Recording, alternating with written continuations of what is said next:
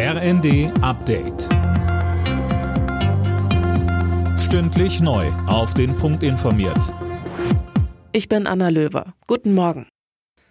Bei der Weltklimakonferenz in Ägypten gibt es einen Durchbruch. Die Delegierten haben sich am Morgen auf eine Abschlusserklärung geeinigt. Darin enthalten ist auch ein Fonds für Klimaausgleichszahlungen. Eileen Schallhorn, wie genau soll der funktionieren? Ja, das soll jetzt erst noch erarbeitet werden, aber UN-Generalsekretär Guterres sagt, diese Einigung ist ein wichtiger Schritt in Richtung Gerechtigkeit, ein dringend benötigtes politisches Signal, um wieder Vertrauen herzustellen.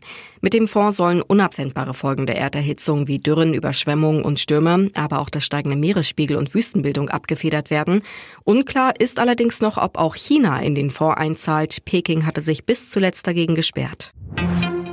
Der Streit um das Bürgergeld wird nach Einschätzungen der Union nicht so schnell beigelegt. Wie Fraktionsgeschäftsführer Frei der Bild am Sonntag sagte, hält er eine Einigung bis zum 25. November für kaum wahrscheinlich. Sönke Röhling, was hätte das für Folgen? Das würde bedeuten, dass das Bürgergeld wohl nicht wie geplant zum Jahreswechsel in Kraft treten kann. In der Ampel weiß man das und kündigt schon mal Kompromissbereitschaft an.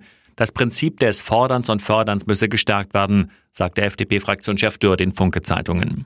Am Mittwoch trifft sich der Vermittlungsausschuss von Bundestag und Bundesrat. Und sollte es da keine Einigung geben, will die Union in der nächsten Sitzungswoche im Bundestag nochmal den Antrag stellen, zum 1.1. immerhin die Regelsätze zu erhöhen.